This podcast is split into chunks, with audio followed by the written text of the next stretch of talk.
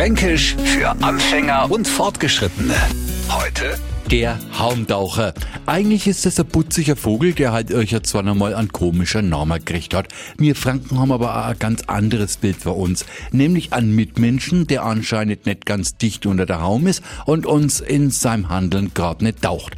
Wir haben uns zum Beispiel was gekauft und wollen das umtauschen. Blederweis haben wir keinen Kassenzettel mehr und man sagt uns Umtausch nur mit Bon. Etzerler wird ein wenig rumdiskutiert, umtauscht wird trotzdem nicht und wir ziehen beleidigt ab, nicht ohne nur schnell loszuwerden. Ah ja, sei doch alles Haumtaucher.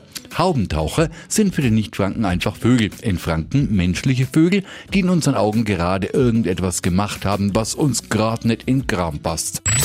Fränkisch für Anfänger und Fortgeschrittene.